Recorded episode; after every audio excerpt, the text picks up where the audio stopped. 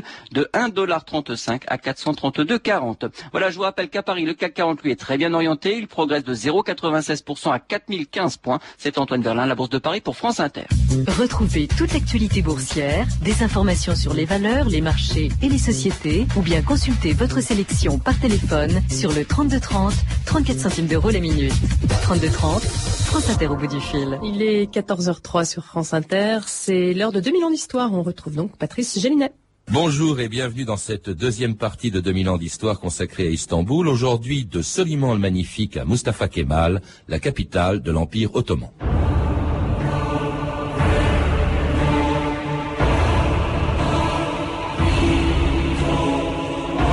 Ô toi sans pareil et sans prix, Istanbul, une seule de tes pierres vaut un empire. Nédi.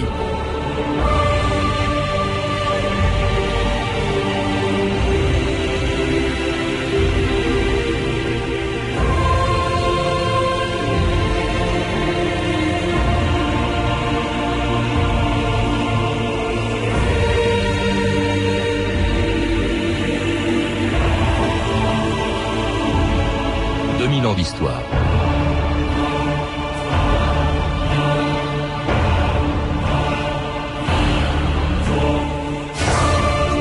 Le 2 mai 1453, après avoir résisté pendant plus de dix siècles à toutes les armées du monde, les murs de Constantinople s'effondraient devant les janissaires de Mehmet II. Mais au lieu de détruire la ville la plus peuplée, la plus belle et la plus convoitée de la terre, ce sultan de 21 ans en fit au contraire sa capitale. En devenant Istanbul, Constantinople ne perdait que son nom.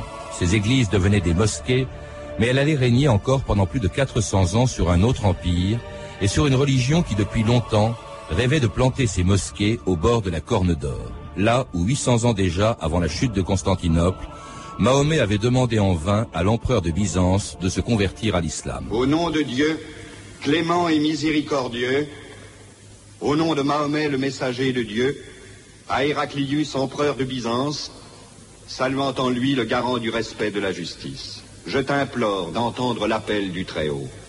Accepte l'islam pour ton salut. Il parle d'un nouveau prophète en Arabie. Mahomet, messager de Dieu, qui lui a conféré cette autorité. Dieu a envoyé Mahomet pour la sauvegarde de l'humanité.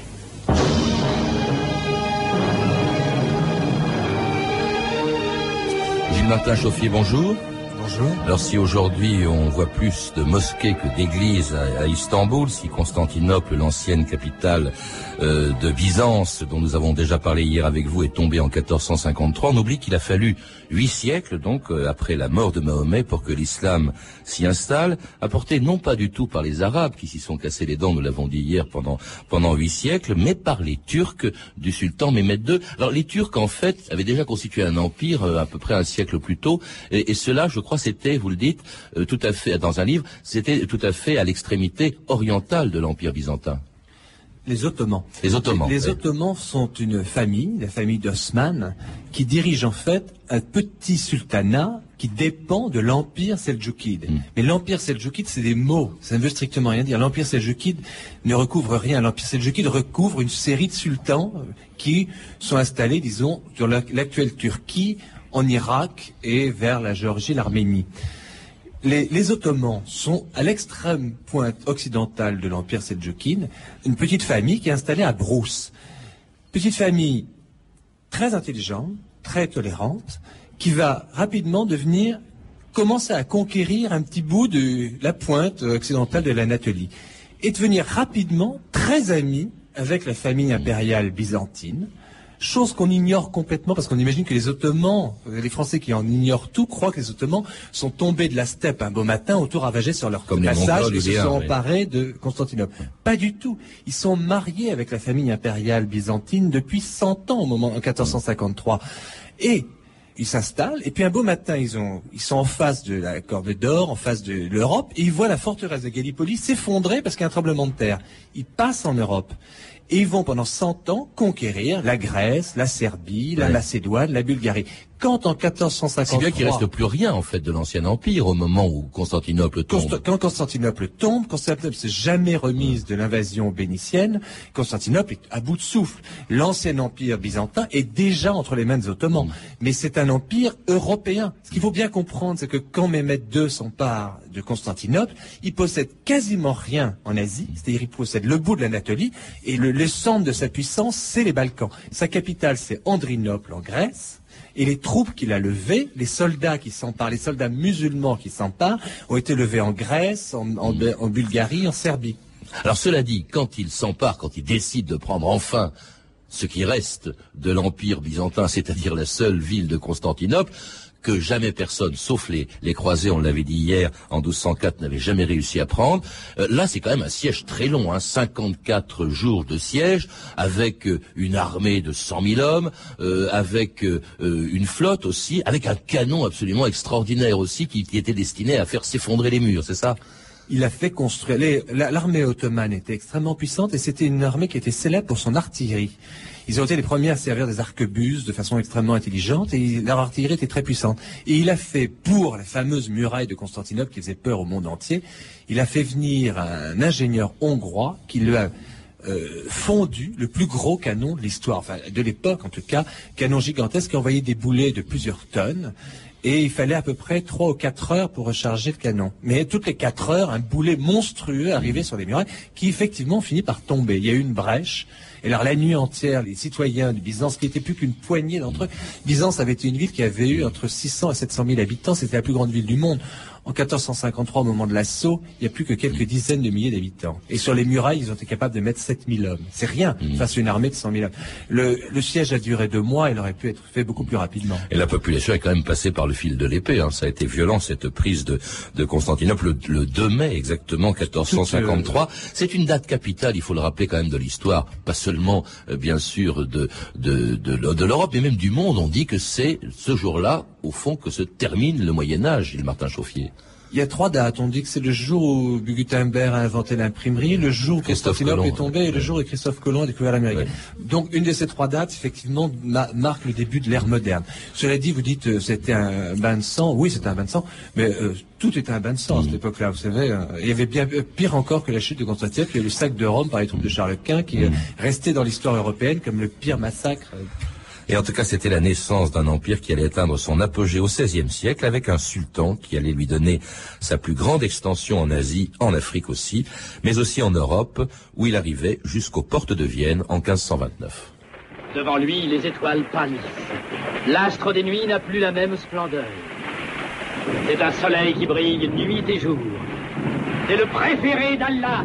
C'est le magnifique.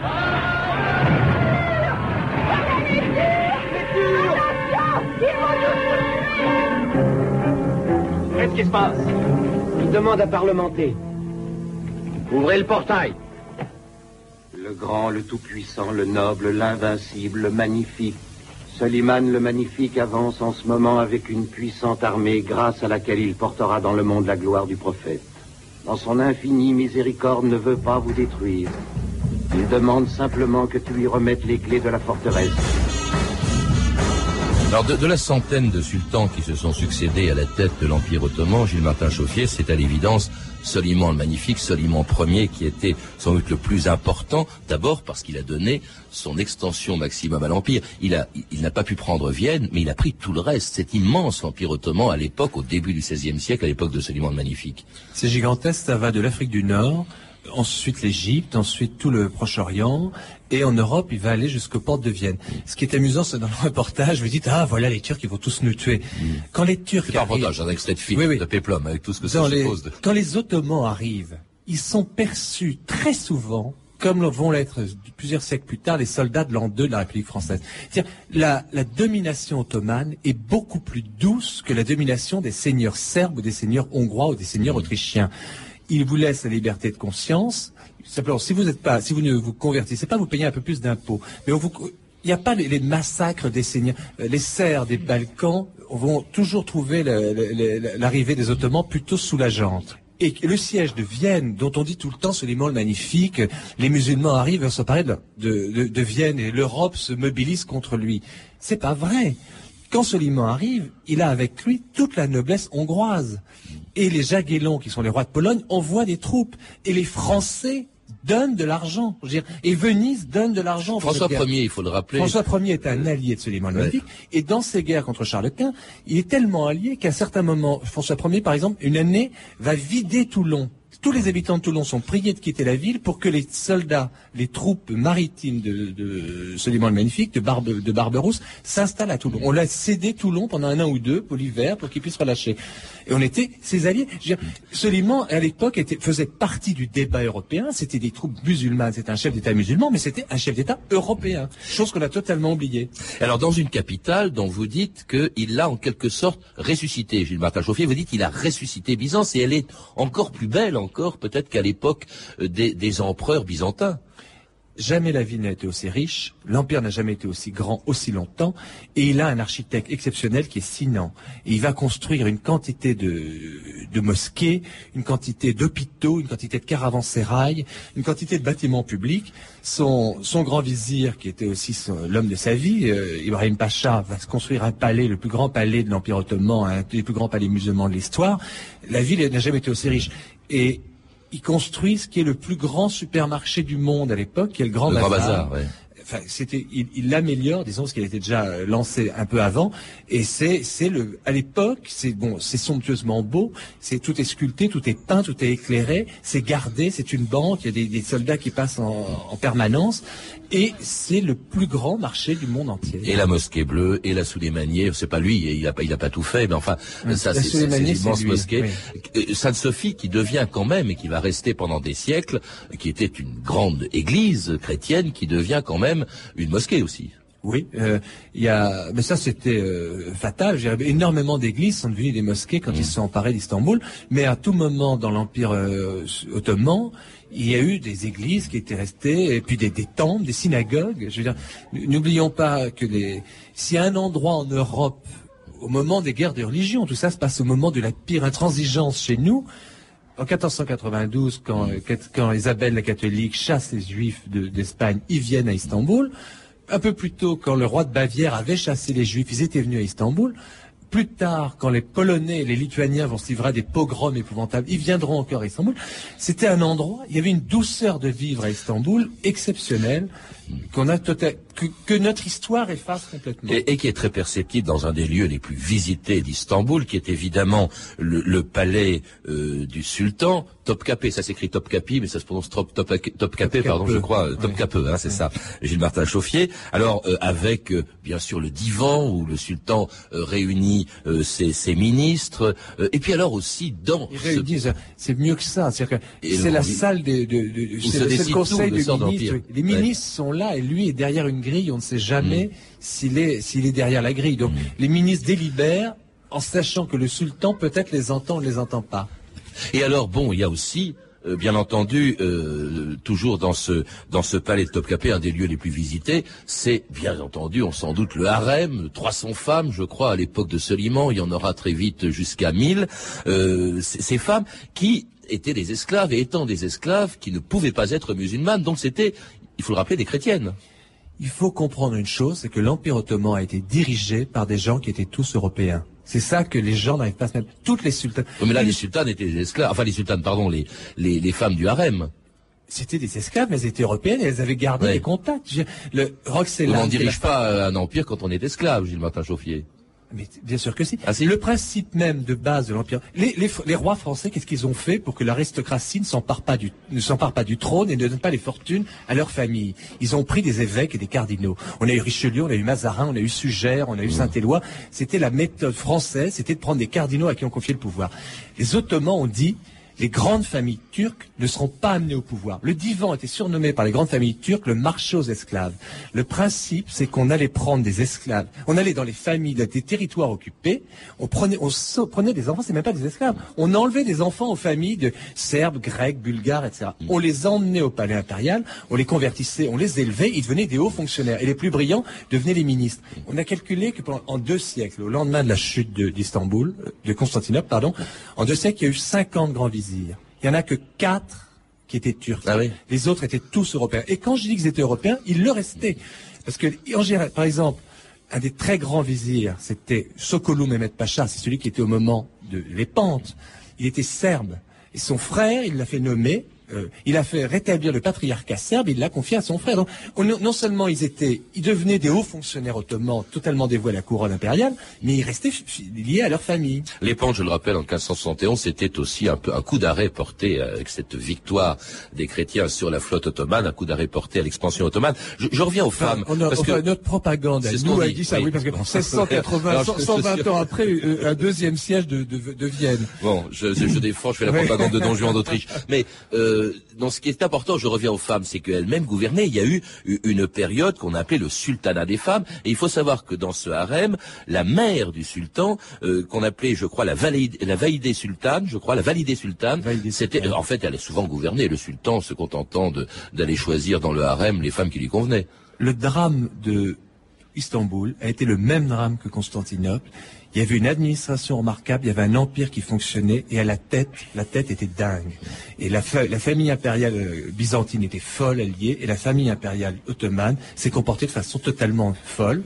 Les femmes, en plus, il y avait un, sultan pouvait avoir 10 ou 12 femmes qui se battaient, qui se disputaient entre elles, qui, faisaient assassiner leurs enfants, etc. Au point que on a fini par. Vous savez que Mourad, Mourad II ou III, je sais plus lequel c'était, a eu 103 enfants. Quand son fils Mehmet III est arrivé au pouvoir, il a tué ses 19 frères le jour de son arrivée, de sa accession au pouvoir. On a fini par en faire, dire c'est trop monstrueux, donc on enfermait dans des cages les frères et sœurs du, sultan. La vie au palais impérial était une vie de fou furieux qui par exemple, un, jour, un, sultan est arrivé au pouvoir, on a dû l'arracher à la cage tellement il avait peur, il pensait qu'on venait pour l'assassiner. Il y avait une espèce d'atmosphère folle à top Alors il faut dire qu'ils avaient de quoi se méfier, euh, Gilles Martin Chauffier, et notamment euh, justement d'une armée euh, extraordinaire, d'un corps d'armée extraordinaire qui était recruté, comme d'ailleurs les femmes du harem, qui étaient recrutées dans tous les villages chrétiens que les Turcs ont pu conquérir à l'époque. il s'appelait, c'était ces soldats de d'élite, c'était le corps des janissaires. En voilà d'autres. Passe-le-moi. Ils ont l'air forts. Et en ce qui concerne notre butin, écrit. Ce sont des régions généralement marécageuses et assez pauvres. C'est pourquoi l'illustre Pacha devra se contenter, encore cette fois, de la tasse symbolique remplie de sang frais. Quant aux enfants, ils sont tous bien plantés sur leurs jambes, et généralement en bonne santé. Aussi, avec l'aide d'Allah, nous pouvons espérer avec l'âge en faire d'excellents guerriers.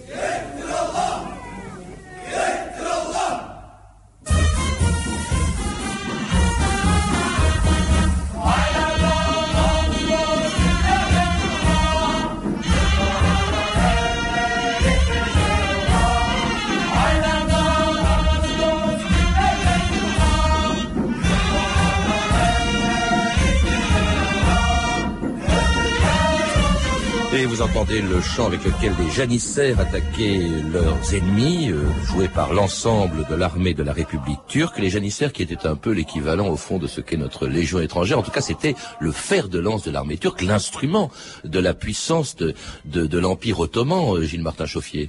Pendant 100, euh, 150 ans, ça a été vraiment le moyen, c'était l'arme suprême des sultans dans la bataille.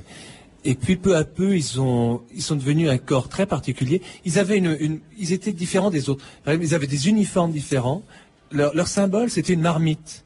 Tous les, les, officiers n'étaient pas appelés généraux, capitaines. Ils étaient appelés euh, marmitiers en chef, euh, chargés de la soupe. Euh, ils avaient des noms très particuliers. Et peu à peu, ils sont devenus une véritable, un État dans l'État ils avaient par exemple le droit, dans les villes, c'est eux qui étaient chargés de lutter contre les incendies.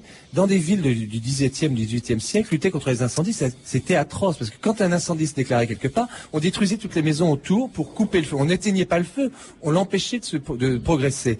Donc les génissaires faisaient main basse sur tous les trésors qu'il y avait dans la ville, ils étaient haïs de la population. Parce qu'au bout d'un moment, les génissaires, se sont devenus simplement des commerçants. Et on s'est aperçu, par exemple, au, début du XIXe siècle, quand il a fallu mener des guerres sérieuses, par exemple, quand il a commencé les guerres d'indépendance mmh. avec la Grèce, que un dans le corps des génissaires, il n'y avait plus qu'un homme sur dix qui était capable de porter des armes. Ah les autres étaient devenus des épiciers, des fonctionnaires, des commerçants, etc. Et c'était un, en même temps un groupe de pression très puissant et armé, un syndicat infernal qui empêchait toute réforme dans l'Empire, puisqu'ils en étaient les principaux profiteurs. Et un État dans l'État, d'ailleurs au point que en, 1826, un sultan, je crois qu'il s'appelait Mahmoud II, a fait littéralement un massacré des milliers de, de janissaires. Euh, ça a été vraiment un, massacre. Ça encore, on trouvait, on retrouvait un peu les mœurs pratiquées à, l'époque de Byzance, mais cette fois-ci dans la capitale de, l'Empire ottoman. Et, à un moment, justement, et cette destruction, des, ces massacres du corps des janissaires et se correspond à un déclin qui a duré très longtemps de l'Empire ottoman qu'on appelait, que les Russes appelaient l'homme malade de l'Europe. Comment expliquer cette espèce de déclin? On dit souvent que c'est parce que, au fond, les institutions étaient figées, que euh, le sultan qui ne gouvernait plus guère, d'ailleurs, c'était plutôt le grand vizir qui gouvernait, euh, bah, ne faisait plus grand-chose. Euh, comment expliquer ce déclin de cet immense empire qui, petit à petit, au fil des ans et des siècles, a perdu tout ce que Soliman lui avait apporté comme territoire? Gilles Martin Chauffier le problème de l'Empire ottoman, c'est qu'il n'a jamais été capable de s'adapter. Le mot création, le mot euh, adaptation, c'était des mots qui ne voulaient rien dire pour eux. Et au XIXe siècle, quand euh, les nationalités, les nationalismes ont commencé à se développer dans toute l'Europe, l'Empire ottoman va être incapable d'y faire face. C'est-à-dire c'est un empire... Les, les, Habsbourg et les Romanov, quand il y avait une nationalité qui se, qui se révoltait, ils avaient une méthode très simple, ils massacraient tout le monde. Et après, c'était l'ordre règne à Varsovie les Ottomans ne sont plus en état, sont plus assez puissants pour ça. Donc peu à peu, les Bulgares, les Serbes, les Grecs, tout le monde se révolte. Et dès qu'ils veulent rétablir l'ordre, les Habsbourg, les Romanov disent, écoutez, ça suffit, nous on est les protecteurs des, catholiques croates, nous on est les protecteurs des Serbes orthodoxes. Ils ne pouvaient plus rien faire. Donc peu à peu, l'Empire s'est délité et il s'est laissé, euh, en fait, étranglé par les dettes qu'il a faites.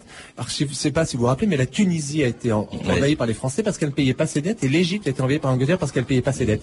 Et la Turquie s'est mise à paniquer à l'idée qu'on allait l'envahir. Donc elle s'est mise à céder en permanence. en même temps qu'elle a été très grosse, les, Occidentaux ne pouvaient pas l'avaler. Et cela jusqu'à son effondrement quand elle est entrée malencontreusement, vous le dites, euh, en guerre aux côtés des Allemands en 14-18, ce qui va provoquer sa chute, l'avènement de Mustafa Kemal qui proclame une république, renverse ce sultan et surtout transfère la capitale de la Turquie à Ankara, au cœur de l'Anatolie, en 1923, faisant perdre donc à Istanbul le rôle de capitale qu'elle avait depuis 1600 ans, mais restant toujours la première ville de Turquie, euh, même si elle reste bien sûr sur le Bosphore, à cheval entre l'Orient et l'Occident, entre l'Asie et l'Europe, sans que l'on sache très bien d'ailleurs auquel des deux continents elle appartient.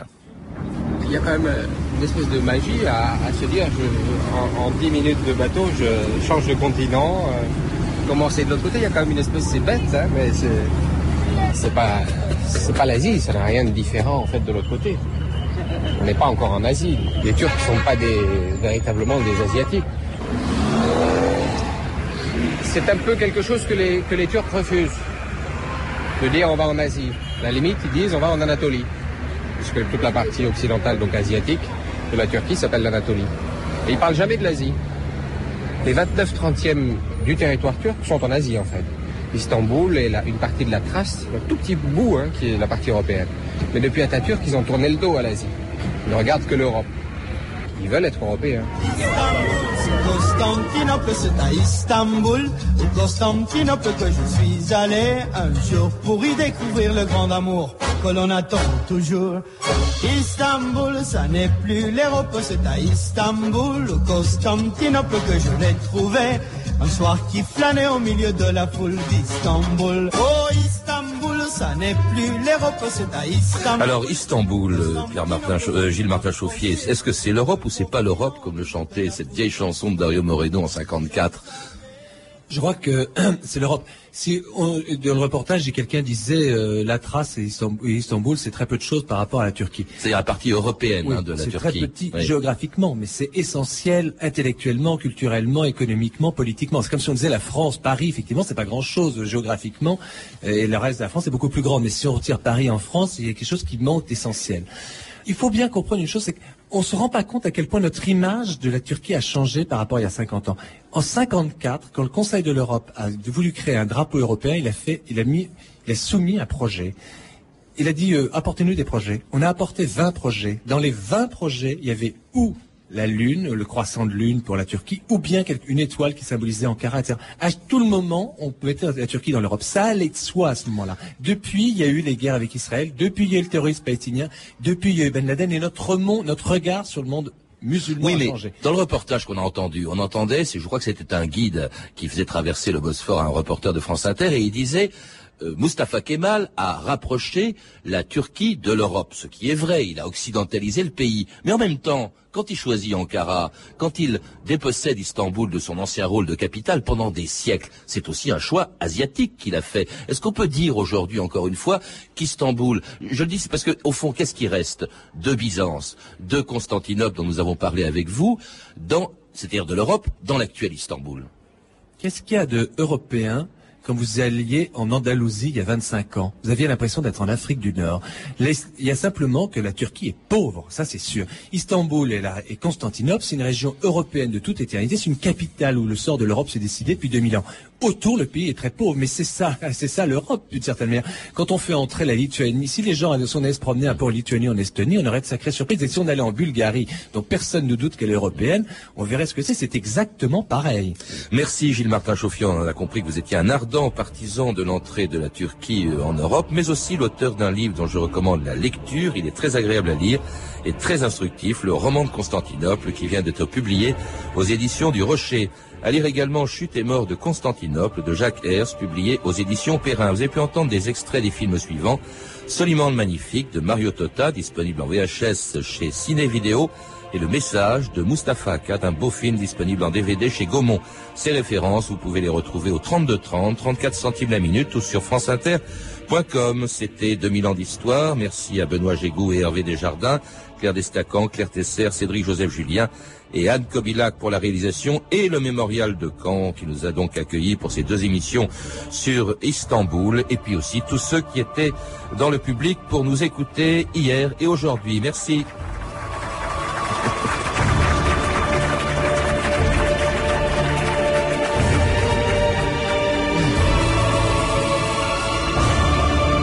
Bonne fin de semaine à tous et à lundi. La semaine prochaine, euh, cinq rediffusions d'émissions que vous avez particulièrement aimées, si l'on en croit votre courrier. Lundi et mardi, une histoire de la sexualité. Mercredi, les pharaons. Jeudi, le Troisième Reich et la musique. Enfin, vendredi, le mystère de Meyerling. Il est 14h30 sur France Inter. L'heure de retrouver Eric Oswald. Merci Patrice Gélinet. Passez un bon week-end.